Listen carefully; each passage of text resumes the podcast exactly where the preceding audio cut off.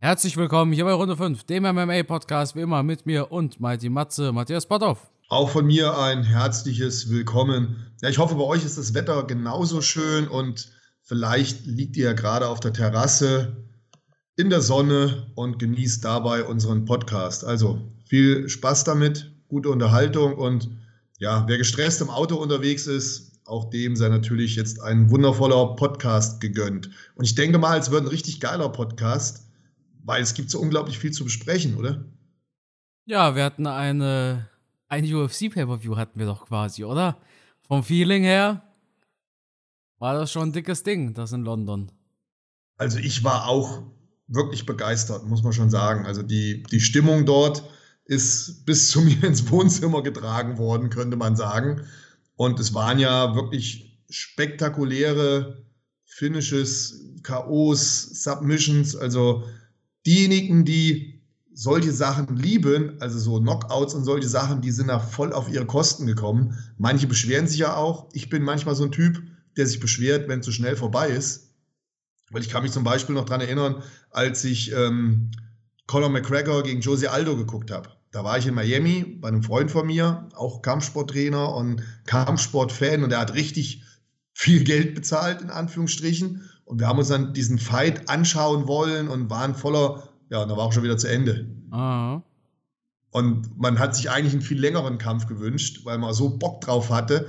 Und dann ist es wie Weihnachten. Du hast diese unheimlich lange Vorfreude und dann packst du aus und ja, dann kennt man das ja, man reißt das Geschenkpapier runter und danach ist diese Vorfreude und die Freude schon wieder relativ schnell weg. Und so war es halt da auch. Und hier hatten wir ja in London Kämpfe, die ja auch relativ schnell zu Ende waren. Dann hatten wir aber auch wiederum welche, da widerspreche ich mir jetzt ein bisschen, das weiß ich, die bis in die dritte Runde gingen und dann hatte man in der dritten Runde spektakuläre Knockouts. Also alles in allem war es auf alle Fälle eine mega Veranstaltung, aber wir hatten doch ähm, viele, viele Kämpfe, die in der ersten Runde beendet wurden, oder? Einige, wir hatten auch einige Kämpfe, von denen man dachte, okay, der wird jetzt verlieren, dann gewinnt äh, doch der Gegner. Das war zum Beispiel bei Topuria der Fall, das war bei Pimlet der Fall. Wir haben gesehen, wie es einen neuen Contender im UFC Heavyweight gibt, in meinen Augen. Also ich sehe da einen Tom Aspinall ziemlich weit vorne, aber wir sollten, wir müssen da ein bisschen Struktur reinbringen, Matthias. Womit ja, fangen das, wir an? Du bist ja der, der Mensch der Struktur. Das merke ich ja immer bei deinen YouTube-Videos. Da ist ja wirklich alles immer sehr gut strukturiert. Übrigens ein, ein Kompliment, was ich dir geben muss. Wesentlich besser als bei vielen anderen YouTubern. Du hast da wirklich Struktur immer drin in deinen Videos. Man merkt es genau vom Aufbau her. Da, das ist schon richtiges Können. Also das machst du gut. Ja, danke schön. Das mache ich tatsächlich nur unterbewusst. Aber vieles ist ja auch Learning by Doing. Ja, ja wobei ich, ich vermisse manchmal in meinen Videos so die Struktur, weil ich mich auf meine Videos eigentlich nie vorbereite und dann babbel ich einfach drauf los. Und am Ende vom Video ärgere ich mich meistens, weil ich mir denke, ah, das hätte man besser strukturieren können, da bist du zu weit abgewichen und deswegen, ich finde es immer ganz gut bei dir und es ist ein sehr auffälliges Merkmal, was ich immer wieder bei deinen Videos beobachte dass die sehr strukturiert sind. Dankeschön, Matthias. Ist mir auch wichtig. Also es ist mir tatsächlich auch wichtig, manchmal so meine eigene Meinung dazu abzugeben. Nicht immer, aber muss manchmal auch sein. Aber die Info, die gibt es bei mir immer erst zum, zu Beginn. Ne, also ich bin keiner, der druckst da viel rum oder sowas, sondern ich hau die Info raus, was im Titel steht meistens und dann das Ganze drumherum. Auch kein Clickbait, ist mir auch schon aufgefallen. Du hast relativ ernüchternde Titel für deine Videos. Ja, manchmal, also man bekommt ja tatsächlich sehr oft den Vorwurf Clickbait. Ich habe gestern ja das Video gemacht, Dana White bestätigt Titelkampf im Heavyweight. Als Kommentar gab es natürlich wieder Clickbait, das, das ist doch nur ein Interimstitelkampf. Gemeine Fresse, ein Interimstitelfight ist doch ein Titelkampf. Und was heißt nur? Was heißt ja, eben. nur? Also ich meine, ich meine, das ist ja so, als ob man sagt, Cyril Gahn vs. Derrick Lewis war kein Titelkampf. Natürlich war das ein Titelfight, halt um den Interimsgürtel. Und genau das sehen wir ja nochmal. Also, die Leute, wenn sie zum Beispiel auch nicht mit dem Thema übereinstimmen, dann Clickbait. Direkt Clickbait. Ne? Also, man kann diese Clickbait-Vorwürfe auf YouTube teilweise auch gar nicht mehr ernst nehmen, weil Nein. immer bei jeder Kleinigkeit, sobald eine kleine Sache nicht passt, kommen die Erbsenzähler und schreiben Clickbait. Aber eine Sache stimmt, ich habe immer gehalten, was im Titel stand. Vielleicht haben die Leute manchmal was anderes erwartet, das kann sein, aber ich habe nie bewusst irgendeine Scheiße in den Titel geschrieben. Kann ich bestätigen, da ich alle Videos geguckt habe. Vom ersten Tag an übrigens. Aber das ist wieder ein anderes Thema. Wir wollen nicht zu weit abschweifen. Wir kennen uns ja schon sehr lange. Und ähm, ich würde sagen, kommen wir zurück zu dieser Wahnsinns-Fight Night, die da in London stattgefunden hat. Also ich glaube, nur noch besser war das Publikum, oder? Die sind da echt abgegangen wie ein Zäpfchen. Aber wir hatten natürlich auch die Athleten, die das dementsprechend angeheizt haben. Also es hat ja, glaube ich, jeder Engländer gewonnen, oder? Jein. In den Prelims, also Jay Herbert, das war der Gegner von Tupuria, das war, glaube ich, ein Engländer. Ah, stimmt, ja. Ja, den Kampf habe ich, ich habe übrigens die Prelims seit langem auch mal wieder geschaut. Einfach weil so interessante Kämpfer am Start waren. Egal, ob das jetzt ein Paul Craig war oder ein Jake Shaw oder wie die alle heißen, da, da ist ja richtig Potenzial dahinter. Also wirklich viele gute englische Kämpfer, wo ich wahnsinnig gespannt bin, wie die sich in der Zukunft entwickeln werden. Ja, auf jeden Fall. Und eine Sache muss ich noch dazu sagen, diese Stimmung, die war wirklich atemberaubend. Das war so eines der Events, wo ich mir wirklich dachte, boah, wenn, wenn ich jetzt doch bloß vor Ort gewesen wäre. Aber, Matthias, lass uns festhalten, die UFC kommt dieses Jahr nochmal nach England und wahrscheinlich nach Frankreich. Auf eines der beiden Events werden wir gehen müssen. Ja, aber ich befürchte fast, dass beide Events so schnell ausverkauft sind, dass, dass das komplett an uns vorbeizieht. Man hat es jetzt in London gesehen, das war ja wirklich ein Fingerschnipp, dann war die Veranstaltung ausverkauft. Also spektakulär, wie, wie geil die Leute auf so eine Veranstaltung sind und in Anführungsstrichen nur eine Fight Night. Also. Ja, wobei ich kann da natürlich auch, äh, ne, Presse, wir sind doch Presse, Matthias. Ich, ah, muss, aber, ich, muss, ich muss aber auch äh, dazu sagen, zum Beispiel bei Glory hätte ich auch reinkommen können jetzt. Die haben mir aber zwei Tage vorher geschrieben. Im, ne, ich habe den einen hm. Monat im Vorfeld geschrieben. Servus, wie sieht's hm. aus? Der und der bin ich. Und dann sagen sie, ja, äh, sie kommen vor dem Event nochmal mit Infos. Dann kam hm. einfach absolut nichts und ich habe gedacht, die haben mich vergessen. Fand ich persönlich total unhöflich. und ja. ähm, Zwei Tage vorher haben sie geschrieben, ja, hier kannst du reinkommen, Platz ist reserviert. Ja, toll. Zwei Tage im Vorfeld. Ich bin super unspontan. Ne? Ich weiß nicht, ob ich dir das schon mal erzählt hatte. Nein, noch nicht. Und ähm, das, das, soll, das hast du wahrscheinlich auch gemerkt, als du zum Beispiel bei NFC warst in Düsseldorf oder sowas. Ich ja. bin keiner, der spontan zum Beispiel Besuch bekommen kann. Und ich kann auch nicht spontan irgendwo hingehen. Und da sind wir zwei Tage vorher zu, zu wenig Zeit, weil ich musste gucken, was mit meiner Freundin, weil ich hätte die gerne mitgenommen, weil sie ist ja auch Kampfsportfan und was ist mit dem Hund? Der kann ja nicht alleine zu Hause bleiben. Und ja. ähm, dann habe ich auf Glory verzichtet, aber wir müssen, und deshalb wollte ich kurz Glory ansprechen, wir müssen nachher nochmal über Glory sprechen. Unbedingt. Denn ich bin mir sicher, du hast äh, die Highlights von Badahari gegen Wroschtek gesehen.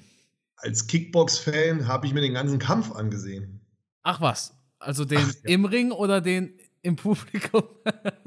ähm, eher den im Ring. Aber du merkst, wir schweifen schon wieder ab. Wir müssen Struktur reinbekommen, sonst fallen die ersten von der Sonnenbank zu Hause oder machen noch einen Unfall mit ihrem Auto. Ähm, lass das uns das aufnehmen. Ja, ja ähm, ähm, okay. Womit fangen wir an? Ähm, Main UFC Card. Fight Night Main Card direkt. Nein, ja. lass uns bitte noch ein, zwei Worte über die Prelims verlieren, weil ich finde, da waren wahnsinnig interessante Fighter, oder? Ein Paul Craig zum Beispiel. Ich fand das mega spektakulär, wie der die Submission da, ich meine, es wäre eine Triangle Joke gewesen. Krass, oder? Ja, Matthias, ich wollte bewusst auf die Main Card lenken, in der Hoffnung, dann fällt niemandem auf, dass ich die Prelims nicht geguckt habe. Oh, oh. Deshalb erzähl also, du doch, erzähl du doch ja, im Wesentlichen habe ich es ja schon gesagt, Paul Craig spektakulär gewonnen gegen den starken Nikita Krylov. Der hat erst den Eindruck gemacht, als würde er Paul Craig wegfegen, aber dann aus der Verteidigung raus, aus der Bodenlage, Triangle Joke angesetzt, Submission gemacht vom Allerfeinsten, also pff, fetten Respekt, ja, wirklich, wirklich nicht schlecht. Dann hatten wir auch diesen äh, jungen Nachwuchsstar, diesen Jake Shaw, The Tank, aus Wales wohl ein Fighter. 16 zu 0 steht der mittlerweile. im Bantamgewicht. Also auch jemand, da kann man mal ein Auge drauf werfen. Hat mir auch sehr gut gefallen. Ähm, ja, wie gesagt, selbst die Prelims waren, waren interessante Kämpfe. Es gab da äh, noch einen. Äh, Mohamed Mokaev. Äh, hast du den gesehen? Ich glaube, das war der allererste Fight des ganzen Events. Hab ich mir auch angesehen. Das ist ja noch so ein ganz junger Bub, könnte man sagen, ja, oder? Genau, genau. Und das jetzt bitte nicht missverstehen, das ist jetzt nicht abwertend gemeint, sondern sehr löblich gemeint. Der ist erst 21, hat aber schon einen ganz klaren Plan, wie er Champion werden will. Wobei jetzt mit dem Flyweight eine interessante Klasse hat, aber dem ist es zuzutrauen. Also er macht einen richtig guten Eindruck, hat einen super Kampf gemacht, gefällt mir gut. Äh, ich bin mal gespannt, wie es mit dem weitergeht. Also auch den sollte man unbedingt beobachten. 21 Jahre in der UFC, beeindruckend. Ja, zumal du hast gerade das Flyweight erwähnt. Er möchte den Rekord von Jones brechen als jüngster UFC-Champion aller Zeiten. Er hat dafür noch 700 Tage, glaube ich. Also ein bisschen was über zwei Jahre. Wenn mich meine Mathe-Skills nicht täuschen. Oder ein bisschen weniger als zwei Jahre. 700 ein paar zerquetscht auf jeden Fall, ne? Auf jeden Fall ist das Flyweight natürlich nicht die am dicksten besetzte Gewichtsklasse. Das ist ein sehr spannendes Thema, denn es sieht so aus, als ob wir tatsächlich im Juli Davison Figueiredo versus Brent Moreno Teil 4 sehen. Also die kämpfen tatsächlich jetzt ein viertes Mal gegeneinander. Und wir haben kommendes Wochenende Askar Askarov gegen K. Kara France. Den hast du ja Ende des Jahres, genau, den hast du ja Ende des Jahres als Champion gesehen. In unserer ja. Prognose. Und Monkaev, der steht jetzt irgendwas, also er ist Amateurweltmeister. Und wenn ich jetzt sage, der steht irgendwas bei 20 oder 30 zu 0 mit 21, dann sind das alles Amateurkämpfe. Außer jetzt sein erster UFC-Fight. Ich weiß gar nicht, ob er eine Profikarriere hatte. Er ist auf jeden Fall einer der besten Amateure seit ganz langer Zeit und hat das auch bei seinem UFC-Debüt bewiesen. Er kann es durchaus schaffen, weil eben das Flyweight, das hat seine drei, vier, fünf guten Fighter. Aber Mokaev, das ist jetzt so ein dagestanischer Ringer. Ne, der bringt da nochmal ganz, ganz andere Aspekte rein. Und das mhm. wird das Spannende. Auf jeden Fall. Und ähm, die Zeit ist etwas knapp, aber möglich. Kommt natürlich auch mal drauf an, wie er Kämpfe bekommt. Ne? Da muss man halt jetzt schauen, wie es da an der, an der Spitze vorangeht beim Flyweight, aber spannende Geschichte auf jeden Fall, müssen wir da dranbleiben und den im Auge behalten. Jo, dann hatten wir Paul Craig, hast du erwähnt, gegen Nikita Krylov. Eine Sache, Matthias, Krylov, der hatte keine Flagge mit sich, ne? Richtig, ja. Okay. Wir hatten ja einige russische Kämpfer hier, ne? Ja, nee, aber Krylov, der ist ja aus der Ukraine. Ukraine, ja. ja. Und falls aber auch, ich. Wie gesagt, russische Kämpfer auf der Karte. Mhm. Ähm, ich ich finde gut, dass das politische Thema hier mal nicht angesprochen wurde. Nee, nee, nee, darum geht es ja gar nicht. Aber viele Fans haben sich gefragt, warum werden die Flaggen der Russen gezeigt, aber nicht die von Krylov. Ne? Da geht es darum, dass Nikita Krylov die Flagge gar nicht zeigen wollte, sondern er wollte die Flagge einer Region, Donetsk oder sowas. Ne? Also gerade einer dieser kritischen Städte oder ja. Gebiete, sag ja. ich mal. Die, ja. Entschuldigung. Diese Flagge wollte er zeigen. Und das erkennt die UFC natürlich nicht an. Ich meine, Mandy Böhm wollte auch mit der Gelsenkirchen-Flagge einlaufen. Geht auch nicht. Ne? Genauso könnte ich jetzt nicht mit der Flagge von NRW einlaufen. Und ja. dementsprechend wurde ihm das verboten. Und deshalb gab es halt gar keine Flagge am Ende des Tages. Genau. Vielleicht ist das auch alles ganz gut so, wenn wir mal Bereiche haben, in denen so politische Sachen keine Rolle spielen und einfach weggelassen werden. Ja, ganz ehrlich, Alexander Volkov kann, nicht, kann nichts dafür, was da gerade passiert. Ne? Ah, aber du weißt ja, wie die Menschen sind. Auch, auch damals Tyron Woodley, der dann bei der Pressekonferenz saß und Black Lives Matter andauernd gesagt hat auf jede Frage, die da. Ich, ich glaube, vielleicht liege ich auch verkehrt und der eine oder andere sitzt jetzt zu Hause und spuckt mir in die Suppe. Aber ich glaube, dass es manchmal ganz gut tut, wenn man Bereiche hat, wo Politik einfach außen vor gelassen wird wo Religion, Herkunftsland und all diese Dinge keine Rolle spielen. Also ich genieße es dann auch mal, zu Hause am Fernseher zu sitzen und einfach abzuschalten, auch von dieser ganzen Kriegssituation. Und wenn dann dann Russe in den Käfig geht, dann sehe ich halt jetzt nicht das Land, sondern ich versuche einfach nur den Mensch, den Sportler zu sehen. Und wie du eben schon treffend gesagt hast, nicht jeder Russe findet den Krieg vielleicht toll oder steht hinter Putin. Da gibt es mit Sicherheit auch welche, die sehr, sehr kritisch sind und das bedauern, dass da aktuell ein Krieg stattfindet. Ich muss ja tatsächlich kurz eine Sache kurz aufschweifen. Und zwar, ich wohne ja mittlerweile in NRW. Aber ein kleines Dorf aus meiner Heimatstadt neben Karlsruhe hat letztens bundesweit die Runde gemacht. Und zwar hast du das bestimmt auch mitbekommen. Die haben, es war so ein, so ein Restaurant und die haben auf ihre, so, auf ihre Webseite geschrieben, ja, wer Russe ist, ist unerwünscht, kommt nicht rein. Also, also da dachte ich mir auch, meine Fresse, wie dumm kann man eigentlich sein? Als ob jetzt die, äh, als ob jetzt eine 50-jährige Hausfrau, die seit 30 Jahren in Deutschland wohnt, irgendwas dafür kann, was da gerade in Europa passiert. Aber das ist ein ganz anderes Thema. Kommen wir wieder das zurück. Das ist ein ganz anderes Thema, aber, aber du hast natürlich vollkommen recht. Und, und solche Sachen führen doch nur zu mehr Aggression und Gewalt und noch zu mehr Krieg. Und wenn wir es schon hier in Deutschland nicht schaffen, zusammenzuhalten, wie soll das dann an der ukrainisch-russischen Grenze funktionieren? Eigentlich müssten wir doch hier in Deutschland dann Vorbild sein und erst recht sagen, kommt her in mein Restaurant, hier sitzen Russen und Ukrainer an einem Tisch, dass man auch zeigen kann, dass die Welt anders funktioniert.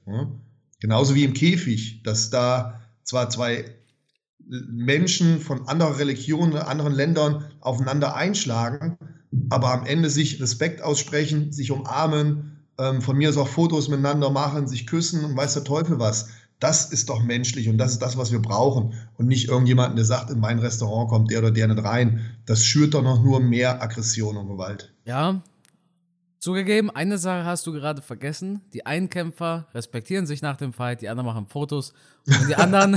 Auf du, du weißt, kommt man dann auch noch, genau. Die anderen prügeln sich in einem Restaurant. Aber okay, wir müssen bei der Fight Night bleiben. Ja, wir ähm, sind heute total unstrukturiert. Ich hoffe, die ja, Zuhörer verzeihen uns das. Das ist aber gut. Wir sind so euphorisch, weil das Wetter so gut ja. ist. Matthias hat ein bisschen Schlafmangel, muss man auch dazu sagen. Man möchte das entschuldigen, wenn ich wirres Zeug heute rede. Nein, nein, alles gut. Äh, Paddy Pimlet gegen Kasula Vargas. Paddy Pimlet hat die Hütte abgerissen mit seinem Einlauf. Äh, das liegt natürlich auch daran, dass er in England eingelaufen ist. Aber ich dachte mir ganz am Anfang, als der Kampf losging, meine Güte, Paddy Pimlet, was ist mit dem los? Der wird ja fast ausgenockt. Ne? Direkt zu Beginn. Aber dieser Judo-Wurf, den er da auf einmal rausgepackt hat, der hat mich begeistert. Ich musste, weißt du, woran ich da denken musste tatsächlich? Ich musste da an Wheel of MMA denken. Du hast ja dieses Event kommentiert und da war ja. auch ein, der eine, die, die Schwergewichte ja. waren es, glaube ich. Die haben ja, ja auch zweimal diesen Judo-Wurf gemacht Genau, genau. Wo du dann auch gesagt Triplett hast. hat den auch schon öfter gemacht. Ja. Wo du dann gesagt hast, hier, hast du diesen Judo-Wurf gesehen? Da ist er, ne? Und ich dachte mir, als Paddy Pimlet den Move gebracht hat, Mensch, genau das würde Matthias jetzt sagen, wenn er am Mikrofon wäre. Und der war aber beeindruckend. Der war ordentlich. Der war mit Schmackes. Ich habe den auch nicht kommen sehen, bin ich ehrlich. Mhm. Ja, Paddy Pimplet ist auf alle Fälle mega interessant. Das ist wieder so ein typischer englischer Charakter, wo du, wo du, wo du einfach einschalten musst. Die einen schalten ein, weil sie sehen wollen, hey, cooler Typ, wie er gewinnt, und die anderen schalten ein, wie sie sehen wollen, wie er aufs Maul bekommt. Und so Leute gibt es einfach, die halt unheimlich stark polarisieren, die aber dich am Fernseher bannen. Ne? Da fällt einem natürlich ein Conor McGregor ein, der genau die gleiche Mentalität hat. Die einen lieben ihn, die anderen hassen ihn. Oder auch schon früher im Boxen hast du ja auch immer wieder Athleten gehabt. Zum Beispiel Chris Eubank fällt mir ein, Engländer. Wenn der reinkam zur Musik Simply the Best und er hat seine Bodybuilding-Posen da gemacht, dann hat die eine Hälfte in der Halle geschrien und wollte ihn verlieren sehen die andere Hälfte hat den hochgefeiert. Und da, ja, das, das, ich finde so Typen super. Vor allem dann, wenn sie im Käfig noch so abliefern. Und das macht er ja. Er liefert spektakuläre Kämpfe. Ähm, Du hast in deinem Podcast gesagt, er, er hätte kein Kinn. Ich sehe es genau anders. Ich finde, er, er hat das Kinn, weil er wird jedes Mal hart getroffen, schafft es aber trotzdem noch, die Wände zu bringen, rappelt sich immer noch mal auf, wo ich mir gedacht habe, wenn er ein schwaches Kinn hätte, dann wäre er schon ein paar Mal liegen geblieben. Aber anscheinend hat er Nehmerqualitäten, dass er auch immer wieder solche Kämpfe drehen kann, weil auch in seinem ersten UFC-Kampf sah es ja anfangs ähnlich schlecht für ihn aus, oder? Ja, aber genau da denke ich mir doch, der Krug geht so lange bis zum Brunnen, bis er bricht. Das ist auch wieder richtig, natürlich. Ne? Wow, tolle deutsche Weisheiten. Ja, das siehst du mal. Ne? Aber genau das ist ja der Knackpunkt. Okay, Paddy Pimlet, der überlebt das, wenn er vom zweiten Punch im Fight auf den Boden fällt. Aber was, wenn er gegen einen wirklich guten Gegner kämpft? Ein Top 15 Gegner. Ne? Ich kann mir nicht vorstellen, dass der da äh, Licht am Ende des Tunnels sieht. Richtig, da bin ich ja auch wieder voll bei dir. Also, aber es ist halt spannend und ich glaube, das ist auch ein Typ, der vom Kopf her mit Niederlagen klarkommt, der dann wieder zurückkommt, der auch bewusst dieses Risiko eingeht. Wir haben ja so ein, zwei Kämpfer in der UFC, die, die auch diesen Stil haben, dieses Alles oder Nichts. Ein Justin Gaethje fällt mir ein, oder wie heißt dieser andere? Prochaska? Pro, ne, ne ja, doch, doch, Jiri, Jiri Prohatzka. Jiri, ja. genau. Das, das sind so Typen, wo du denkst, die gehen jedes Mal all in, oder? Ja, auf jeden Fall. Ne? Keine Deckung, äh, blocken die Schläge mit ihrem Gesicht, machen quasi den Chris Cyborg, so nenne ich das mittlerweile. Mhm. Ob jemand dann die Chance hat, Champion zu werden, schwierig zu sagen. Im Fall Gaethje oder Iri werden wir sehen. Beim Paddy muss man erstmal abwarten, der, der muss noch stärkere Leute kämpfen. Und das möchte er ja erstmal nicht. Ja, er macht es ja aber auch richtig so, ne? Warum sollte er denn gegen bessere kämpfen, wenn das Geld gleich bleibt? Das verstehe ich schon, kann ich ihn schon verstehen. Ist vielleicht eine gute Taktik. Ich kenne mich da jetzt nicht so aus, aber dafür wird er sein Management haben und wenn das der richtige Weg ist, dann kann ich das natürlich verstehen, klar. Auf der anderen Seite bekommst du erst dann die fetten Börsen, wenn du halt auch die richtigen Kaliber kämpfst und dann es gegebenenfalls um Titel geht. Ähm, ich glaube, man muss auch hier, weiß ich nicht, aber korrigiere mich, wenn ich jetzt natürlich etwas in Anführungsstrichen schwächere Gegner kämpfe, verliere ich natürlich auch etwas Zeit. Zeit, in der ich mich vielleicht auf meinem Peak befinde wo ich am besten performen kann. Und mit jedem Kampf, den ich mache, kommt vielleicht hier oder da eine kleine Verletzung. Und wenn dann danach mir die dicken Fights angeboten werden, bin ich vielleicht nicht mehr in meiner allerbesten Form. Das wäre immer so ein bisschen Angst, weil auch vielleicht etwas schlechtere Gegner fordern natürlich ihr Trainingscamp und halt dementsprechend Verschleiß. Da hoffe ich, dass die Taktik von ihm aufgeht. Mhm. Was mir gerade einfällt, Matthias, Dein Adlerauge hat etwas am Schlüsselbein von Vargas erkannt. Ja, das ist mir halt am Anfang gleich aufgefallen, dass die äh, linke Schulter bei ihm sich komisch verhalten hat und das Schlüsselbein immer sehr weit hochgegangen ist. Das sah für mich aus wie eine Verletzung. Ich habe dann mal gegoogelt, ich konnte aber nichts finden, ähm, ob da in der Vergangenheit mal was war oder ob das eine frische Verletzung ist. Hm, vielleicht ist es auch wirklich nur eine außergewöhnliche Anatomie, aber für mich sah es schon so aus, als wäre da irgendwas nicht in Ordnung. Ich musste auch googeln und zwar musste ich googeln, was genau das Schlüsselbein ist. Oh, okay. Ja, Matthias, du bist der Bodybuilder. Du kennst wahrscheinlich ja. jeden Begriff eines menschlichen Körpers.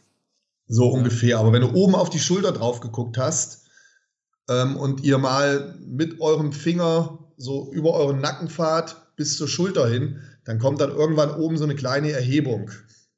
Das ist der Ansatz vom Schlüsselbein am Schultergelenk. Und da sieht das so aus, als wäre das bei ihm rausgebrochen, weil das Schlüsselbein immer da so hochgehoben hat. Kann aber auch, wie gesagt, eine besondere Anatomie bei ihm sein, die dazu führt. Irgendwie sah es nicht gesund aus und natürlich komplett anders als auf seiner rechten Seite. Ja, wichtiger Sieg trotzdem, hat er gut abgeliefert, Paddy Pimlet. Und hat sich feiern lassen danach, ne? Wir hatten, wir hatten auch Molly McCann. Ja, die haben mal einen der bösesten Knockouts gesehen, äh, geliefert, die ich je gesehen habe, ne? Ja, in der Geschichte der Frauen-UFC war das, glaube ich, einer der Knockouts, die hängen bleiben werden. Unter anderem damals der, der High Kick von, äh, sag doch mal, Holly Holm gegen Ronda. Dann hier auch äh, Nama Yunus hier gegen, gegen äh, Wiley. War auch ein krasser Knockout. Aber das Ding hier sah nochmal richtig hart und böse aus, weil halt ihre Gegnerin, die war ja komplett im lila Lummerland, oder? Die war im Shadow Realm, wie man so schön sagt. Und das Gruselige war ja einfach, wie ihre Augen geöffnet waren. Ja. Boah. Das war ja, die, die Augen waren ja offen und haben in zwei unterschiedliche Richtungen geguckt. Das war wirklich gruselig. Ja, und zuvor hatten wir ja diesen harten Knockout von Ilya Tupuria gegen Jay Herbert. Puh. Der ist auch zusammengeklappt wie ein Klappstuhl, ne? Ja, und hatte eine, hatte eine erste sehr starke Runde. Ne? Ja. Aber Ilya Tuburia ist da mega zurückgekommen und dann war es echt ein Hammer-Knockout. Boah, krass. Und dann kommt die Steigerung im Frauenkampf mit, mit der Molly. Interessante Persönlichkeit, die ist ja wirklich abgegangen wie ein Zäpfchen. Sowohl bei ihrem Kampf als dann nachher bei ihrem Good Buddy Paddy. Mhm. Hat aber die erste Runde nicht so abgeliefert. Die Molly? Ja. Aber hat losgelegt wie die Feuerwehr, fand ich. Mhm. Ja, ja, Mich, hat es, mich hat das Comeback von Gunnar Nelson hat mich gefreut. Ja, aber relativ unspektakulär, ne? Sah aber gut aus, finde ich. Ja, aber mich hat es gefreut, dass er nach so langer Verletzungszeit einfach mal wieder zurückgekommen ist. Ja. Es war ja auch eine. Ja. Aber mehr gibt es dazu auch nicht zu sagen, oder? Es war dominant, aber ich habe seinen Gegner auch noch nie gesehen vorher. Ist ja klar, dass der jetzt nach drei Jahren, wenn er da nach ein paar Jahren zurückkommt, dass er nicht direkt gegen Francis Ngannou persönlich kämpft, ja. Ja. Und von seiner Form her, top. Also in Shape war er auf jeden Fall. Ja, wie gesagt, mich freut es halt immer. Ne? Ich denke da immer auch an meine persönliche Karriere. Wenn du Verletzungen hattest und kommst dann wieder zurück, ist, ist einfach schön zu sehen. Und ich fand ihn früher immer sehr interessant. Also ich fand, er ist ein guter Kämpfer gewesen und freut mich einfach, wenn so einer dann ein Comeback feiern kann. Ja, das war, glaube ich, sogar das Co-Main-Event, wenn ich mich nicht. Nee. Nee, Co-Main-Event war Arnold Allen gegen Dan Hooker. Ah, Mist. Ja, siehst du, ich habe den Kampf so sehr verdrängt, dass ich ja. gerade gedacht habe, Gunnar Nelson wäre das Co-Main. Traurig, traurig. Ich habe ein bisschen geweint, innerlich. Echt? Ja, mir tut es einfach leid um Dan Hooker. Ja, der nimmt die härtesten Herausforderungen an und geht halt immer als Verlierer raus der Typ hat echt Eier, wenn man mal schaut, wie der jetzt in den letzten Wochen oder Monaten gekämpft hat, auch in, in relativ kurzer Zeit, oder? Ich habe das Gefühl, der ist bei den letzten Veranstaltungen immer dabei gewesen. Also, mhm. Der kennt keine Pause. Hat wirklich durchgezogen, ne? Ja. Aber jetzt sehe ich gerade hier, Makachev war im, im Oktober letzten Jahres, schon so lange her. Ja, das war doch auf der Fightcard von äh, Shimaev. Ja, genau. Ja. Ja, jedenfalls, ähm, er tut mir ein bisschen leid. Er, er versucht ja offenbar alles Mögliche, um, um weiter im Business zu bleiben. Aber ja, er verliert halt einfach. Er verliert halt und das teilweise sehr brutal. Wobei jetzt die Submission gegen Islam Makachev war jetzt vielleicht nicht brutal, aber er sah so chancenlos aus. Mhm. Gegen Michael Chandler hat er brutal verloren. Das war ein hartes Ding. Okay, gegen Nasrat. Ja, gegen Nasrat hat er gewonnen. Aber hier gegen Arnold Allen, also ich fand, er sah ziemlich saft- und kraftlos aus. Auch seine lockeren Schläge, die er da gemacht hat, das war alles ein bisschen halbherzig. Hat mir nicht gefallen, seine Performance. Bisschen wie gegen Michael Chandler damals. Und er hat es halt wirklich bitter bezahlt. Tut, tut mir irgendwie ein bisschen leid, weil wo soll seine Karriere jetzt hingehen? Ähm, sag du es mir.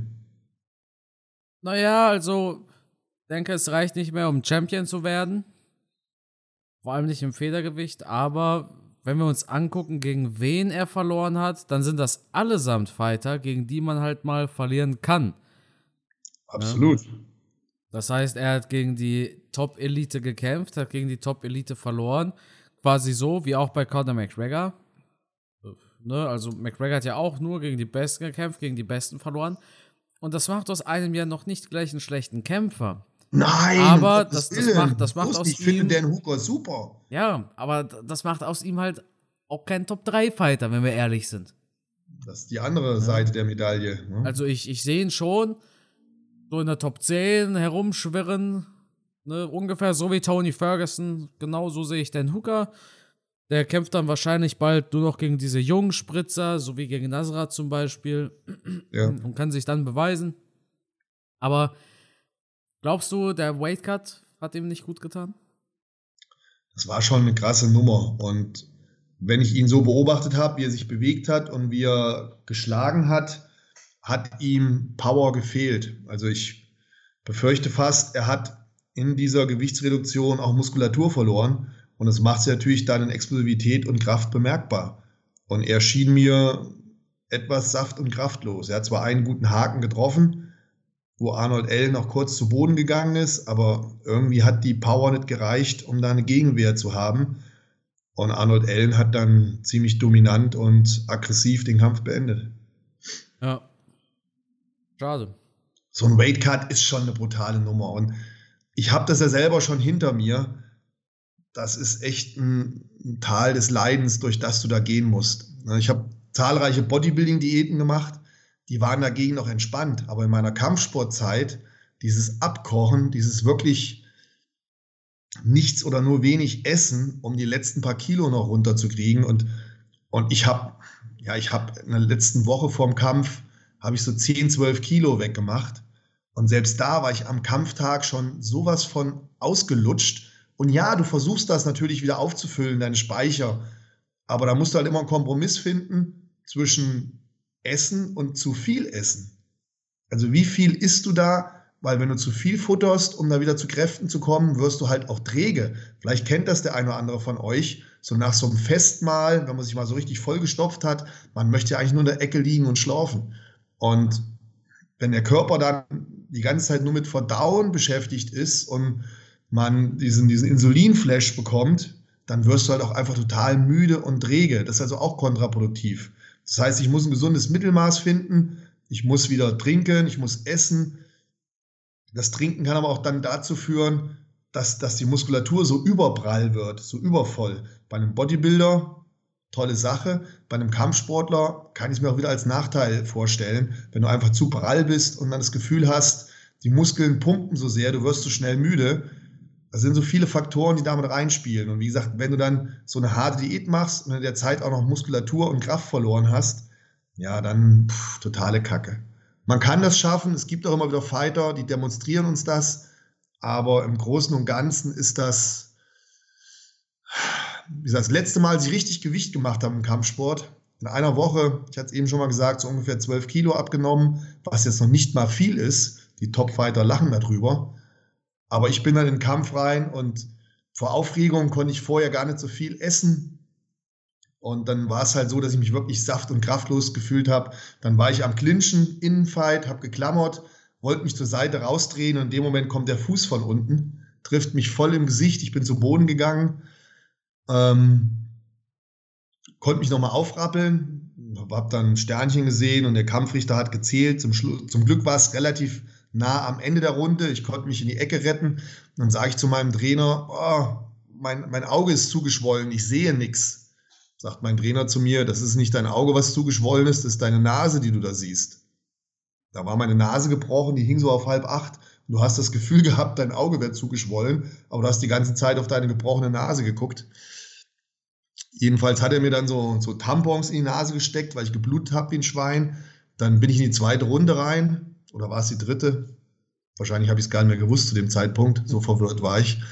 Und ähm, ja, die Kraft, die Energie, es hat einfach alles gefehlt. Ich habe jedes Mal wie in so einem Traum. Kennst du das, wenn du träumst und du willst wegrennen und du kommst nicht von der Stelle? Oder du träumst, oder du träumst und du boxst jemanden und es kommt irgendwie nichts an, als würde so unter Wasser und Ja, ja, ja. so hatte ich das Gefühl. Und der als auf mich eingetrommelt und meine Nase hat nicht aufgehört zu bluten. Und dann musste dann, ich meine, es wäre die dritte Runde gewesen, musste dann der Kampf abgebrochen werden. Gut, meine Eltern waren noch dabei, mein Vater, meine Mutter. Äh, meine Mutter hat geheult, mein Vater hat eine Zigarette nach der anderen geraucht. Danach war man auf dem Weg ins Krankenhaus, da musste ich dann behandelt werden, man hat die Nase ein bisschen gerichtet. Ähm, ja, war kein schöner Tag. Und die zwölf Kilo, die ich abgenommen hatte, haben mir natürlich in dem Fall auch nichts genutzt, weil ich aufs Maul gekriegt habe. Das war so meine letzte Erinnerung an den letzten bösen Weightcut, den ich gemacht habe. Deswegen, ich, ich kann mir da vorstellen, wie sich ein Dan Hooker fühlt, weil dem seine Nase sah auch nicht gut aus. Es ist halt einfach ein harter Sport. Das auf jeden Fall. Du hast jetzt erzählt, wie das hier war. Ich habe mal eine Frage. Wenn jetzt zum Beispiel, warst doch bei den Arnold Classics, richtig? Ja, ja. Genau. Und wie ist es dort? Hast du da ein offenes Gewicht? Also ab Ja, 120 Kilo bis äh, Open End oder? Richtig. Im Bodybuilding hatte ich ja das Glück, dass ich immer in einer offenen Klasse war. Das heißt, ähm, ich konnte mit dem Gewicht auf der Bühne stehen, auf das ich Bock hatte. Das, natürlich hast du vorher extreme Diäten gemacht, weil du ja in diese Wettkampfform kommen willst. Da quälst du dich extrem, ja.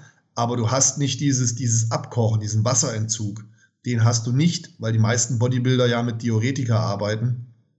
Da wird das Wasser relativ leicht aus dem Körper rausgenommen. Das heißt, du musst nicht diese Saunagänge machen oder wie damals noch im, im Kampfsport, da hatte ich halt die ganze Zeit so einen Schwitzanzug an, so einen Gummianzug, in dem ich den ganzen Tag rumgerannt bin und dann abends im Training noch mit diesem Gummianzug und hast du drunter hast einen Jogginganzug, der ist dann so nass, dass du den ausringen kannst und du musst diesen Gummianzug an den Handgelenken und an den Fußgelenken noch mit Klebeband zumachen, weil das Wasser da rausläuft wie aus einer Ja. Gießkanne. Ne? Du schwitzt wie ein Schwein. So war das beim Kampfsport. Beim Bodybuilding nimmst du halt ein Diuretika, also ein Medikament, was das Wasser raushaut.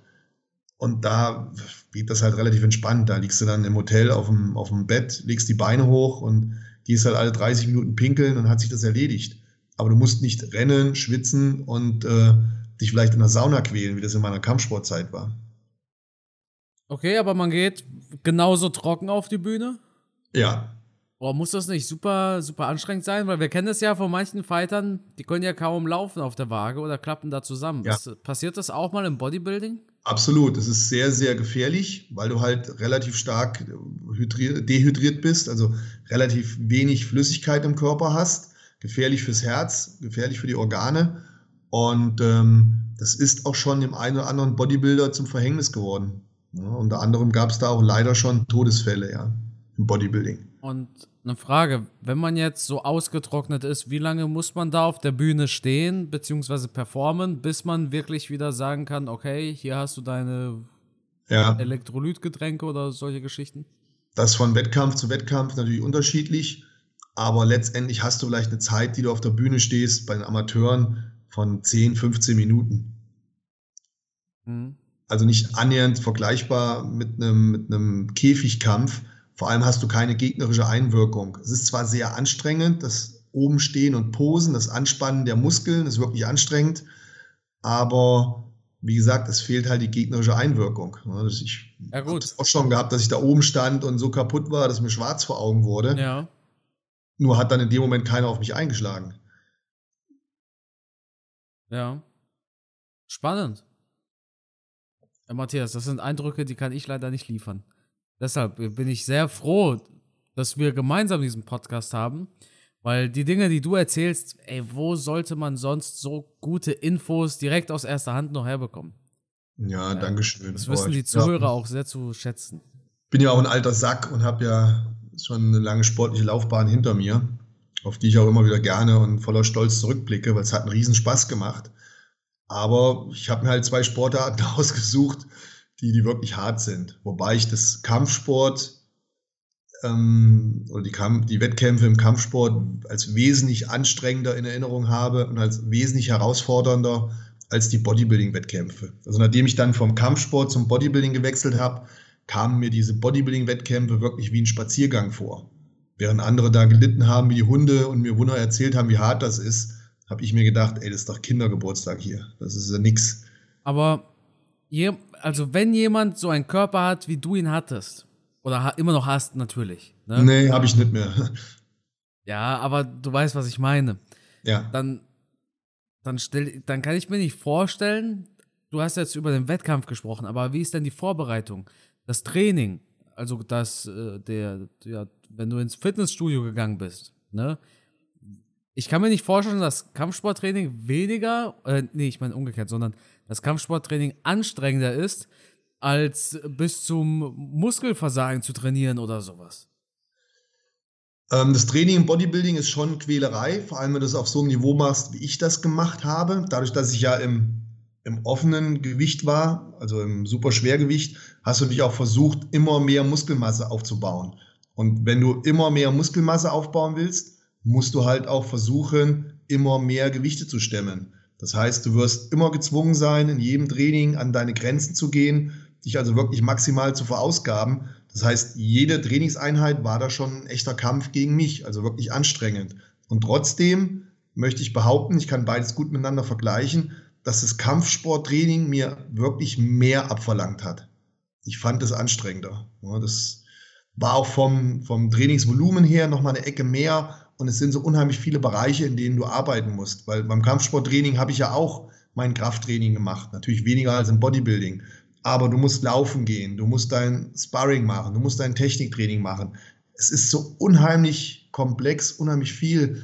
Und wer, wer wirklich erfolgreich kämpfen will, der muss ja auch als Kampfsportler in den Trainingseinheiten an seine Grenzen gehen. Und das finde ich, ähm, ja, hat mir mehr abverlangt als das Bodybuilding.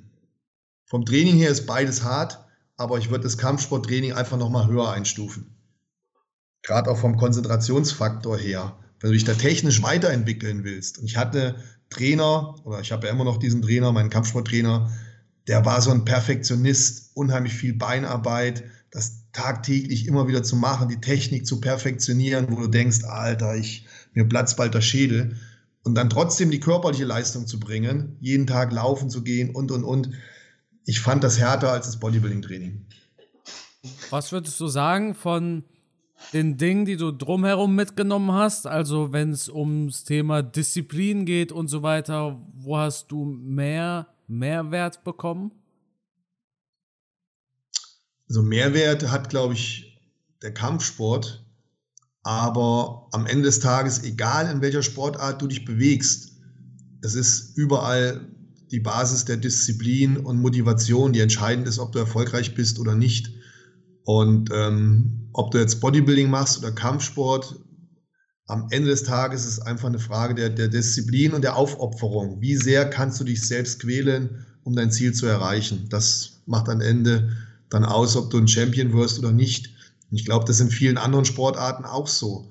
Denn selbst wenn man guckt auf Ballsportarten, so ein Ronaldo, ich habe mehrfach schon in Berichten gelesen und gesehen, dass immer gesagt wurde, er wäre im Training der Erste, der auf dem Platz ist und der Letzte, der den Platz verlässt. Und wenn alle anderen schon in der Dusche sind, hat der noch Freistöße geübt. Oder ein Rafael Nadal im Tennis, absoluter Ausnahmesportler. Ich habe mir mal den sein Training angeschaut, was der in Pensum dahingelegt hat. Und dann hat er teilweise noch, das habe ich jetzt von einem Tennistrainer erzählt bekommen, der bei mir im Coaching ist, ähm, hat mir erzählt, dass der Rafael Nadal das Training mitgemacht hat, mit allen anderen, die da im Trainingscamp war, mit denen gespielt hat und gemacht hat und also mit denen fertig war, hat er sein eigenes Training angefangen. Das heißt, die hatten ihr Training mit ihm abgeschlossen, waren fix und foxy und dann fängt er an und macht noch seine eigenen Einheiten. Also es ist, ähm, glaube ich, überall gleich. Wenn du erfolgreich sein willst, ist entscheidend, wie sehr du dich quälen kannst für den Erfolg. Ja, das stimmt wahrscheinlich. Und dann würde ich sagen, kommen wir auch zum Main Event. Tom Aspinall versus Alexander Volkov.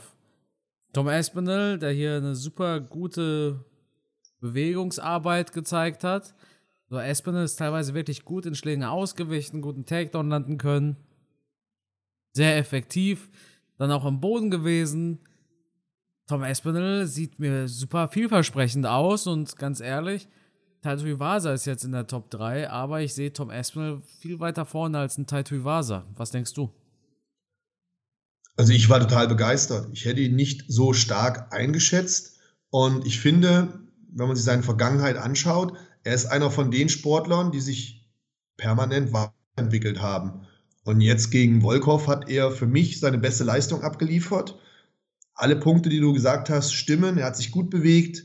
Er sah körperlich, ich glaube, ich habe ihn körperlich noch nie so fit gesehen. Korrigiere mich, wenn ich mich irre.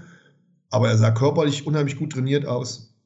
Ähm, hat sich super bewegt, hat ähm, abwechslungsreich gekämpft, ja, wie du schon gesagt hast, im Stand gut bewegt, ähm, mit dem Striking gut mithalten können gegen Experten wie Volkov, dann die Takedowns angewendet und zum Schluss mit Submission gewonnen.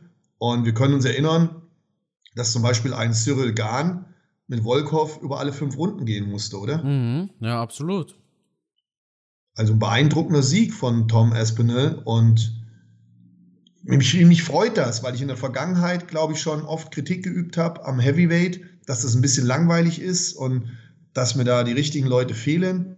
Aber mit Tom Espinel haben wir da wieder einen im Game, wo ich richtig Bock drauf habe, den möglichst bald wieder kämpfen zu sehen. Gegen? Boah.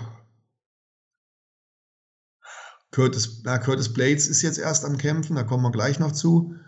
Ähm, Taito Iwasa mhm. wäre eine Option. Und derjenige von beiden, der den Kampf gewinnt, wäre dann für mich auch schon einer, der dann ja in seinem übernächsten Kampf um den Titel kämpfen könnte oder müsste. Ja, man müsste mal schauen jetzt, wie es weitergeht. Wer jetzt den, den Kampf um den Interims-Titel bekommt. Du hast ja treffend gesagt, Engano wird längere Zeit ausfallen mindestens noch dieses Jahr. Titelfight Stiepe gegen Cyril Gahn. Wäre das eine Option? Ja, ich denke, da wird man zuerst Jones, Jones ranholen. Ja, aber ich, ich kann mir im Moment nicht vorstellen, dass der, dass der kommt. Ich, ich warte als drauf, sehnsüchtig. Aber man hört und sieht nichts mehr in letzter Zeit. Ich weiß nicht, ob der privat mittlerweile so ausgebrannt ist durch seine ganzen Fehltritte im Leben, ob der mit seiner Drogen- und Alkoholsucht klarkommt. Na gut, ich muss schon sagen, bei Jones war die Kacke richtig am Dampfen. Ja. Hat da seine Frau gehauen und sie hat ihn verlassen. Was ich auch gut finde. Also. Dass er die Frau gehauen hat?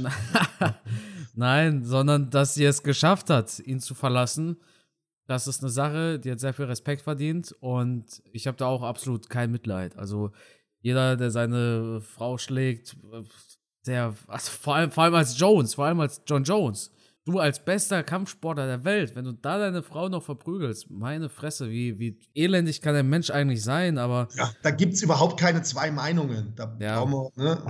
Also, ne, also sind, glaube ich, alle einer Meinung, dass das aber, nicht. Absolut. Und er hat es verdient, dass ihn verlässt, keine Frage, aber trotzdem nimmt ihn das mit. Trotzdem, trotzdem geht es ihm dadurch scheiße. Ja, natürlich. Und ja. die Frage ist jetzt, warum hört man nichts mehr von John Jones? Option 1 ist, er ist ein richtig tiefes Loch gefallen oder Option 2 ist, er hält sich raus aus der Öffentlichkeit, um nochmal Kraft zu sammeln, um mit allem klarzukommen, damit er nicht ja. diese Wirkung von außen hat, weil Jones wird doch nur noch beleidigt im Internet von vielen. Ja, böse Zungen, böse Zungen behaupten ja auch, dass er wirklich ein Alkoholproblem hat, ein Kokainproblem hat und äh ja, also gut, das Problem ist, dass diese bösen Zungen Jones selbst ist. Ne? Jones sagte, er hat ein Alkoholproblem. Jones sagte auch, dass er vor dem Fight gegen Gustafsson war das, glaube ja. ich, am ja. Koksen war. Jones ja. behauptet das ja alles von sich selbst und ja, dann kann ihm auch keiner irgendwelche Vorwürfe machen. Oder kann er niemandem irgendeinen Vorwurf machen. Die Frage ist einfach, warum ist Jones quasi untergetaucht? Vielleicht ist er auch gar nicht untergetaucht. Er hat auf jeden Fall nichts mehr gemacht, weshalb man von ihm hören sollte. Ja. Ich denke, da gibt es halt nur diese zwei Optionen. Option 1, er ist wirklich am Boden. Oder Option 2, er sammelt sich gerade. Aber ich sehe ihn nicht kämpfen. Denke ich schon. Also Jones hat den Gürtel ja nie verloren, er hat ihn freiwillig abgegeben. Gerade für diesen Schritt. Was schon sein kann, ist, dass Jones nicht kalkuliert hatte, dass Cyril Gahn und Ngannou sich so weiterentwickeln. Jones hat wahrscheinlich Stipe gesehen, hat gesehen, Stipe ist alt, Daniel Cormier ist zurückgetreten. Stipe hatte ja 2018 war das, glaube ich, gegen Ngannou gewonnen. Jones hat Stipe als Champion in den nächsten zwei, drei Jahren gesehen und hat sich gedacht, den kann ich locker besiegen, vor allem wenn er älter wird. Aber auf einmal hast du einen Tom Aspinall, auf einmal hast du einen Cyril Gahn, einen Francis Ngannou. Das Heavyweight hat sich total geändert und es kann schon sein, dass Jones mit dieser Veränderung nicht gerechnet hat. Ich glaube, er hat einfach mit seinen privaten Problemen nicht gerechnet. Er kriegt einfach privat sein Leben nicht geschissen. Denn die Zeit, um ins Heavyweight aufzusteigen, die hätte meiner Meinung nach jetzt ausgereicht. Und auch seine Fähigkeiten hätten ausgereicht. Aber er kriegt privat sein Leben nicht geschissen. Und wir haben hier einen absoluten Ausnahmekämpfer, den ich total respektiere als Fighter, der aber leider, leider, leider sein Leben nicht in den Griff bekommt. Und das ist im Moment das Problem, was er, glaube ich, hat, was ihn daran hindert zu kämpfen. Ansonsten hätte man ihn schon längst wiedergesehen. Ja. Vermutlich. Wir wissen es nicht, aber ja. ist bei ihm naheliegend. Das war die vergangene UFC Fight Night. Dann hatten wir Glory 80. Badahari versus Adam, ich glaube er heißt Adam oder Arek. Auf jeden Fall Badahari versus Broschek. Matthias, hast du, denn, hast du dir das Ganze live angeguckt oder hast du es dir erst angeschaut, als du mitbekommen hast, was da passiert ist? Nein, ich wollte den Kampf so oder so schauen. Ich als Kickboxer und Kickbox-Fan, für mich war das ganz klar, dass ich mir Glory anschaue. Vor allem, ja. wenn Badr kämpft. Äh, ich, ähm, ich meinte, ganz kurz, ich meinte, wusstest du schon, was passiert, als du es dir angeschaut hast? Nee, oder? nee, nee. Ach so, okay, ja, das ist, das ist natürlich cool. ich habe zu Hause, ich habe zu Hause vom Fernseher gesessen und denke als, Alter, was ist denn hier los? Haben sie Regeln geändert? Die Pause ist ja so lang. das ist gut. Das ist gut. Digga, ja. was ist los? Kommt mir aber länger vor als eine Minute. Sitz wie ein Vollidiot vorm Fernseher und raffe das nicht. Das ist richtig gut. Und haben Sie eigentlich im Fernsehen noch gezeigt, was da passiert ist? Nein, nein. Okay, also du hast quasi auf den ersten Blick, du hast mitbekommen auf jeden Fall, dass der Kampf abgebrochen worden ist wahrscheinlich? Ja, erstmal habe ich mich gewundert, warum die Pause so lang ist. und dann dachte ich, einer von beiden Fightern wäre vielleicht verletzt oder irgendwas, aber die sahen ja beide gesund und, und motiviert aus. Mhm. Und dann habe ich gesehen, wie sie sich teilweise zum Publikum gedreht haben und da habe ich mir schon gedacht, hm, das muss irgendwas mit draußen zu tun haben. Ja, und dann so nach und nach hat sie die Sache aufgeklärt. Ja, das Main Event wurde ja auch abgesagt.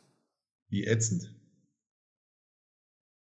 Ja, Krass, ne? Also, ich bin ehrlich, in meinen Augen ist der Schuldige nicht Badahari und auch nicht Vroschek und auch nicht irgendein Hooligan. Meine, egal ob aus Holland, aus äh, Marokko, aus Polen oder aus Grönland, sondern der Veranstalter, der hat doch die Verantwortung, dass genau sowas nicht passiert, oder? Schuld sind die Menschen, die sich einfach nicht benehmen können. Ja. Der Veranstalter wird doch mit Sicherheit Security da gehabt haben aber du hast nie, du hast nie genügend Security, wenn das eskaliert, dann eskaliert ist. Und auch hier kann ich wieder aus meiner Vergangenheit erzählen. Ich war ja mal Polizeibeamter und ich war auch in so einer Einheit, die ständig zu Fußballspielen gefahren ist. Und wenn es da im Publikum eskaliert ist, da konnten die Security-Leute auch nichts machen. Da mussten wir als Polizei eingreifen. Und bei den Fußballspielen siehst du ja, mit, mit was für einer Polizeigewalt da aufgefahren wird und mit wie viel Security und hin und her. Wenn die da im Publikum Stress machen wollen, dann kannst du die durch nichts bremsen und dem Veranstalter die Schuld zu geben, ich weiß es nicht. Das können wir auch nicht machen. Ja, aber Matthias, wie viele Leute passen jetzt in den Signal Iduna Park zum Beispiel? Ja, aber trotzdem, ne, wenn die da loslegen. Ich glaube, das waren 80 polnische Fans, waren nur vor Ort. Das ist zugegeben, die meisten wahrscheinlich Hooligans. Ja, da kacken sich doch die Security-Kräfte auch die Hosen voll. Ich meine, du als Ex-Polizeibeamter, du wirst ja wahrscheinlich schon Erfahrung gemacht haben mit Hooligans, oder? Ja, ständ, na, ständig. Jedes Mal, wenn wir am Wochenende unterwegs waren, äh, zu diesen Fußballeinsätzen, dann war das ja immer begründet mit den Hooligans. Uns ging es ja nicht um die normalen Fans. Der Familienvater, der mit seinen zwei Söhnen und seiner Tochter ins Fußballstadion geht, der macht keinen Ärger. Es waren immer Hooligans. Und dann dieser ganze Aufwand, Carsten, die Hooligans, die werden dann nach Hause begleitet, zum Zug begleitet. Du läufst mit denen durch die Stadt und, und, und. Ein Kindergarten hoch 10. Und wenn die wirklich aggressiv sind und gewalttätig, ähm, dann ist es auch so gut wie nicht zu kontro kontrollieren. Da, die Security-Leute, wie viele sind da in dieser Halle drin, die so einem Hooligan standhalten können? Doch die wenigsten. Da, da sind vielleicht Frauen dabei, ältere Männer und weiß der Teufel was. Die werden da so schnell aus dem Weg geräumt, dass es darf einfach nicht, man muss sich einfach benehmen, egal ob es jetzt beim Fußballspiel ist oder beim Kampfsport. Und beim Kampfsport haben wir noch das Problem, dass wir ein viel schlechteres Image haben als, als zum Beispiel Fußballfans. Die Kampfsportler, das wird doch eh immer in so eine bisschen dunkle Zuhälterecke geschoben. Das war ja früher auch schon beim Boxen so. Und ja, sowas ist einfach Kacke. Stell dir vor, ich will mit meinem Sohn und meiner Frau da hingehen und dann gibt es so eine Randale. Das macht mir Angst, weil da kannst du auch ruckzuck mal in so eine Auseinandersetzung reinkommen und dann fliegt dir so ein Stuhl gegen den Kopf mhm. oder eine Frau. Ich habe Angst vor sowas. Sowas macht mir Angst und ich traue mich dann nicht mehr mit meinen Kindern und meinem, meiner Frau in so eine Halle reinzugehen, weil ich Angst habe, wir werden dann in so eine Auseinandersetzung verwickelt und ich weiß haargenau, wenn so eine Gruppe von Männern ist, habe ich keine Chance. Die hauen mich windelweich und mir macht sowas Angst. Ich will sowas nicht haben. Ich finde es beschämend und traurig, dass sowas passiert. Genau. Das hat wahrscheinlich jeder. Außer natürlich die äh, Verantwortlichen selbst, im Sinne von die, die da im Publikum darauf Lust hatten. Aber an wem liegt es jetzt, dass sowas nicht nochmal passiert? Ja, ich, ich verstehe deine Intention, ich weiß, worauf du hinaus willst, aber wie viel Security willst du da hinstellen? Wie, wie willst du die Leute aussortieren? Ähm, Im Fußball ist es ja schon so, dass wir, ja. dass wir die Redelsführer, die, die Hooligans teilweise ja schon Stadionverbot haben. Aber wir sind ja noch nicht so aufgestellt bei der Glory oder beim MMA, dass wir da Leute aussortieren können. Das, ich weiß nicht, wie man es vermeiden soll. Ich, ich wünschte, man könnte es vermeiden, aber ich versuche mich jetzt in die Rolle des Veranstalters hineinzuversetzen. Was, was würdest du machen? Vielleicht lässt du einfach nicht alle nebeneinander. Also nicht äh, links Block 1, rechts Block 2. Mhm. Wenn du merkst, da sind 100, ähm, 102 Meter Glatzköpfe, die an die 90 bis 100 Kilo wiegen, dann setzt du die am besten nicht äh, nebeneinander. Keine Ahnung. Wobei, gut, man kauft halt seine Tickets, ne? Du kriegst ja den Platz, der auf dem Ticket steht. Ja, du kriegst ja wahrscheinlich vorher nicht mit, wer das Ticket kauft. Eine schwierige Geschichte. Eine schwierige Geschichte. Ich finde es einfach schade, weil auch, auch für, die, für die Kämpfer, die sich vorbereitet haben, für ein Main-Event, du trainierst 10, 12 Wochen in deinem Trainingscamp und dann wird dein Kampf abgesagt, nicht weil du verletzt bist oder weil dein Gegner verletzt ist oder wegen so einer Scheiße. Und wir sind doch alle da, um die Kämpfe zu sehen und sich dann da so zu kloppen und ah, das ja, ist doch. Aber auch, aber auch für die Zuschauer, fürs Publikum. Du hast es ja vorhin gesagt. Natürlich. Was, was, meinst du, bei wie vielen das auch tatsächlich der Fall war? Wie viele da mit ihrer Frau oder ne, ihrem Partner, wie auch immer, bei dieser Veranstaltung waren, weil sie sich dachten, ja komm, äh, Badahari kämpft, ein großer Name, eine Legende im Sport, komm, wir haben heute einen schönen Abend, ja, und auf einmal siehst du neben dir, wie ein Klappstuhl auf deinen Nebenmann einklatscht, ja, auf seinen Kopf. Ja, es hat ja nicht viel gefehlt, dann wärst du ja bei dieser Veranstaltung ja, gewesen. Ja, eben. Und wie verhältst du dich dann als Mann? Du willst deine, deine Lebensgefährtin, Freundin, Frau verteidigen, wirst dann da zusammengeschlagen von irgendwelchen Hooligans, deine Frau kriegt noch einen Klappstuhl auf den Kopf. Sowas darf nicht passieren. Da Eben. Und ohne Mist, ich habe mir auch gedacht, als ich das mitbekommen habe, habe ich mir gedacht, zum Glück bin ich nicht da. Zum Glück bin ich zu Hause geblieben. Ja. Ohne Mist zum Glück hat Glory gesagt, äh, zwei Tage vorher erst, du kannst kommen. Du hättest dich geärgert. Du hättest dich geärgert, weil die Kämpfe abgesagt wurden, weil du den Weg auf dich genommen hast, weil du mit deiner Frau da warst und dann vielleicht noch in die Situation kommst, ähm, da flüchten zu müssen, sich retten zu müssen. Das kann ja ein ganz schlimmes, böses Ende geben. Ja, vor allem. Ja, ja.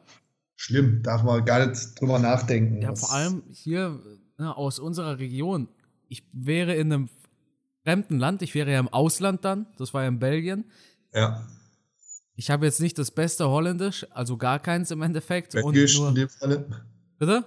in dem Falle Belgisch oder Flämisch oder Französisch, Französisch oder was? Ja, aber wahrscheinlich sind auch viele, viele Holländer, weil äh, hier das Dreiländereck, ne? Äh, mit äh, Aachen, äh, Holland und Belgien, die, die sprechen in Hasselt wahrscheinlich ein bisschen Deutsch und ein bisschen Holländisch, genauso wie Ja, dann. Polnisch ist auch nicht so gut. Ja, Polnisch verstehe ich auch nur ein, zwei Wörter. Und ähm, was willst du dann da machen? Also da entsteht doch auch Panik unter den Zuschauern. Ja, wenn die Zuschauer sehen, die, die unschuldig sind, sage ich mal, die sehen da auf einmal, da wird gefeitet. Dann entsteht Panik. Jeder will sofort zur Tür. Ja? Jeder, will, jeder will seinen eigenen Arsch retten quasi. Ja? Und da, also da kann so viel schief gehen und das darf nicht nochmal passieren, das stimmt. Und die Verantwortung liegt dann beim Veranstalter. Das, in meinen Augen ist er dafür verantwortlich. Ja, wird schwierig. Ähm, vor allem, wenn dann schon, schon eine aggressive Stimmung im Vorfeld gemacht wird und du wirklich weißt, da kommen vielleicht polnische Hooligans und ähm, extreme Anhänger von Badra Hari, der hat ja sehr impulsive Fans auch, die zu 100% hinter ihm stehen. Und wenn dann so zwei Fanbases aufeinandertreffen, da muss ich mir halt vorher als Veranstalter Gedanken machen, ja. Ja, Das muss tatsächlich wie beim Fußballstadion Polizei vor Ort sein. ja. Dass wenn etwas passiert, das haben wir im, im Fußballstadion dann auch gemacht, so wie wir gemerkt haben, da, da köchelt was hoch, dann sind wir ja da rein und haben die Redelsführer gepickt, ja, dass die sofort aussortiert werden. Ja, Da die Massen erst gar nicht angeheizt werden, dass du praktisch die Entstehung im Keim schon erstickst. Und da hättest du natürlich recht, da muss dann der Veranstalter dafür sorgen, dass er gute Security-Kräfte hat, vielleicht auch Polizei vor Ort, dass wenn du merkst, da köchelt was los, dass du sofort bestimmt und dominant dazwischen gehst und die, die Flamme im Keim erstickst, bevor das richtig losgeht. Vielleicht waren die auch einfach überfordert. Bestimmt waren die überfordert. Weil- Klar, ich habe eben schon gesagt, wie so eine Security-Mannschaft aussieht. Ja. Da hast du vielleicht zwei, drei Typen, die, die kräftig sind und da schon mal einen rausprügeln können auf gut Deutsch. Aber du hast auch ganz viele Ordner und, und Sicherheitskräfte dabei, die sich neben ein paar Euro da nebenbei verdienen und die können da natürlich körperlich nicht gegenhalten. Die haben da keine Chance. Aber das wissen ja unsere, unsere Zuhörer auch. Jeder ist schon bei so einer Veranstaltung gewesen und weiß, wie da die große Masse der Security-Leute aussieht. Das sind ja auch nicht alles Kämpfer. Ja. Und, aber damals, als du Polizist warst, da darf man schon keine Angst haben, mit dem, mit dem Schlagstock da vorne reinzugehen, oder? Nein, das sollte man nicht haben. Da sollte man schon wissen. Aber da sind ja dann die richtigen Leute auch wieder rausgepickt worden. Das hieß ja dann immer Botthoff ne, und ein, zwei andere Kollegen, die dürften dann immer los.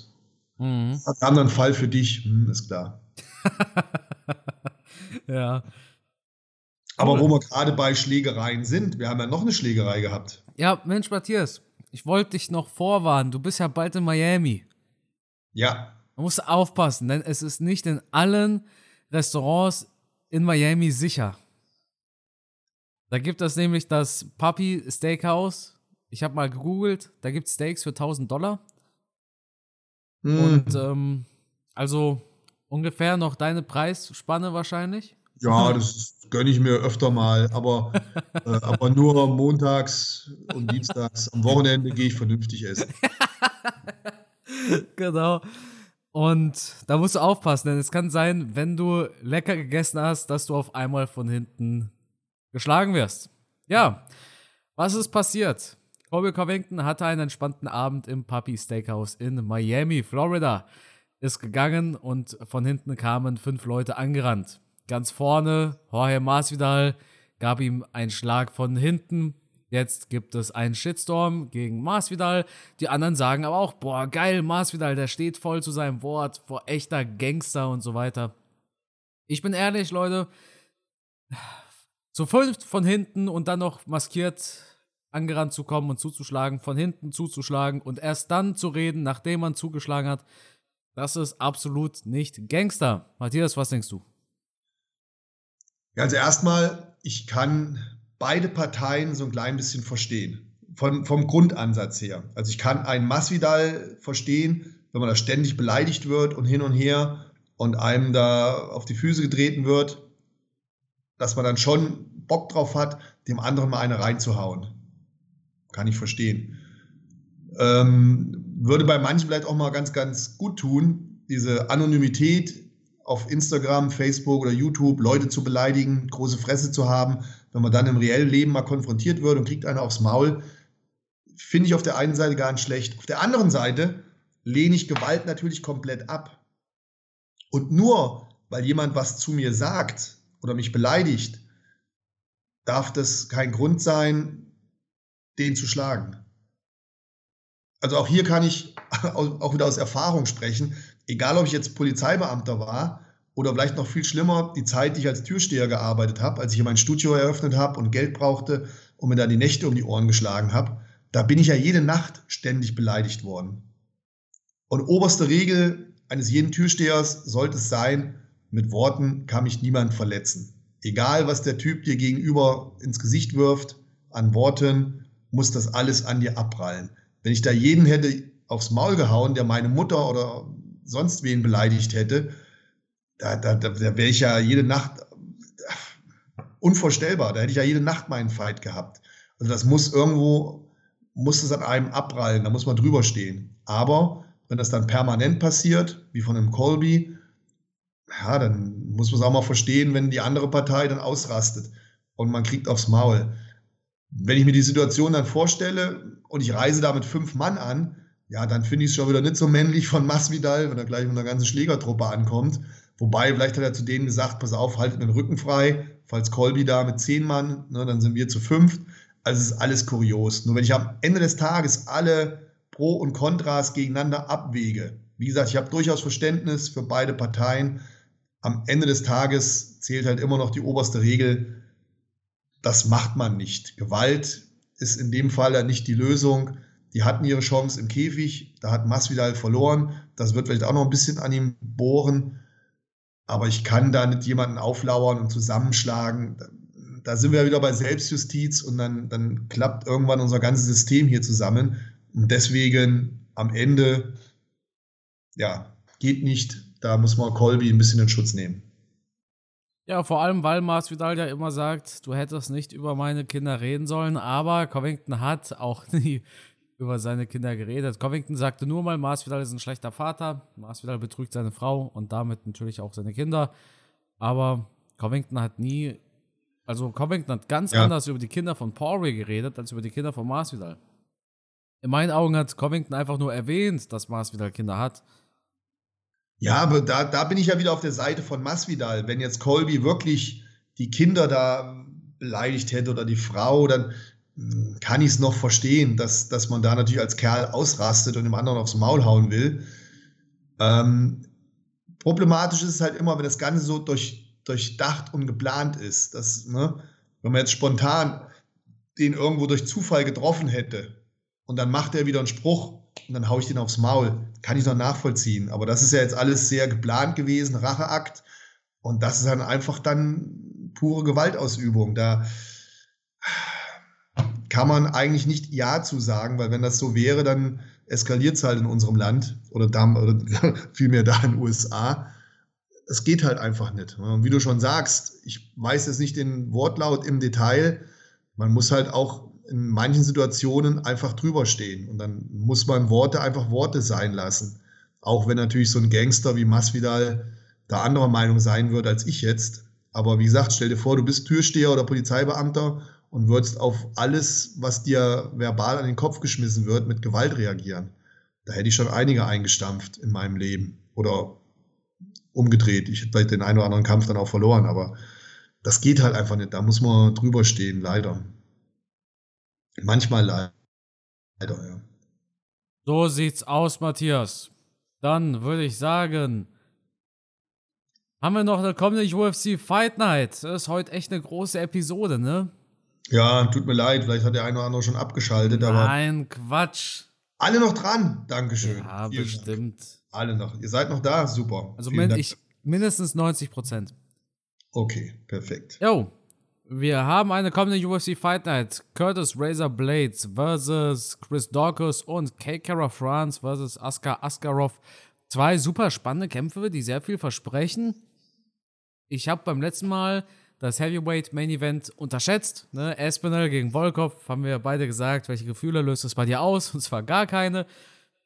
Blades gegen Dawkins ist schon ein spannender Fight. Blades natürlich bekannt für seinen Ring und dafür, dass er von Derek Lewis in eine andere Welt gebeamt worden ist. Aber Curtis Blades hat in seinem letzten Fight, das war gegen Rosenstrike, wieder abgeliefert. Ich denke durchaus, dass Curtis Blades das Material hat, Champion zu werden. Blades hat bisher nur gegen zwei Gegner verloren und das war einmal gegen Derek Lewis und gegen Francis Ngannou.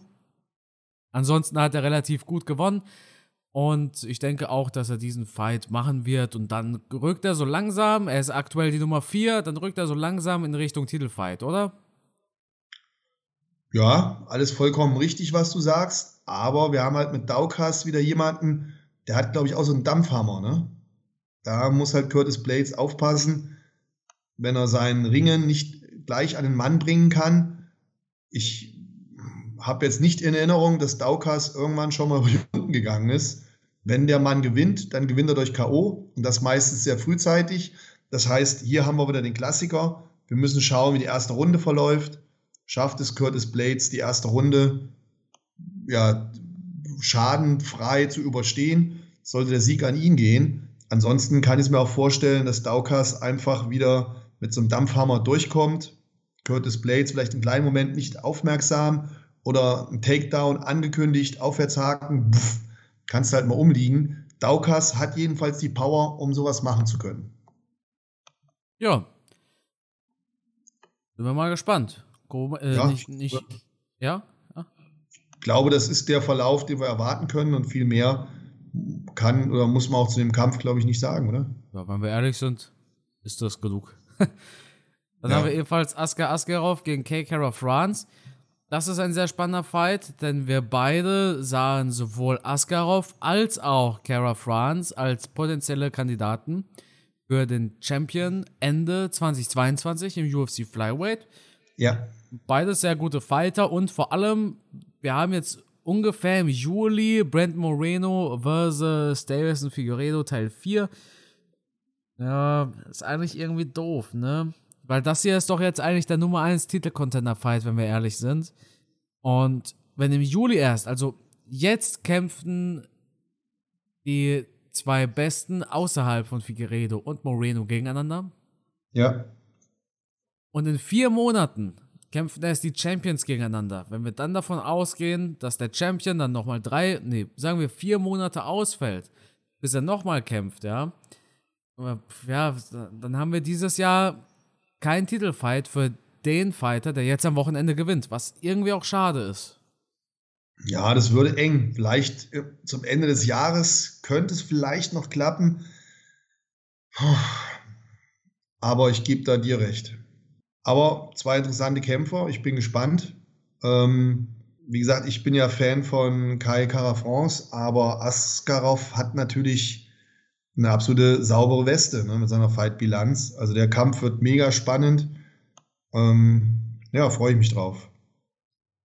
Absolut. Ich freue mich auch. Dann würde ich sagen, eine Stunde, 14 Minuten. Matthias, ist das Rekord? Gut möglich, ja. Und das, obwohl wir wirklich nicht damit gerechnet haben, dass es heute so lange dauert. Das, obwohl wir nur zwei Fight Nights haben im Endeffekt, ne? Ja, das also stimmt, ja. Letzte Woche und diese Woche, ja. Manchmal kommt es anders, als man denkt. Jo. Es war eine geile Episode, hat mir Spaß gemacht, sehr viel Spaß gemacht sogar. Wieder ein paar verschiedene Themen. Ein paar von euch haben uns ja geschrieben oder haben mir geschrieben, äh, dass ihr Themen feiert, wenn es nicht nur um die Kämpfe geht, sondern auch andere Themen. Ne? So wie eben diese Restaurantschlägerei oder Glory 80 oder oder oder. Deshalb äh, wurde die Episode auch ein bisschen länger. Danke alle für, eure, für euer Feedback und für die Bewertung bei Spotify. Ich glaube, wir haben schon über 170 Bewertungen auf Spotify, Matthias. Wow, das ist, hört sich viel an für mich. Das ist auch viel. Definitiv der meistbewertetste Kampfsport-Podcast in Deutschland. Ich glaube auch mit äh, Abstand. Und äh, 180 Stück sind es. Ne? Also vielen Dank für euren tollen Support. Matthias, das Schlusswort, das gehört natürlich dir. Ja, auch von mir vielen lieben Dank. Also toll, toll die Unterstützung und vielen Dank für alle, die heute so lange dran geblieben sind. Wenn ihr irgendwelche Fragen habt, Kritik habt oder uns was mitteilen möchtet, jetzt letztens hat mir auch wieder einer geschrieben, aber ich habe schon wieder vergessen, was er wollte. Oh Gott, oh Gott, scheiße, ich werde alt. Ähm, ja, schreibt mir bitte auf, auf Instagram, dann äh, können wir uns da gerne austauschen. Ja. Vielen Dank dafür und bis zum nächsten Mal.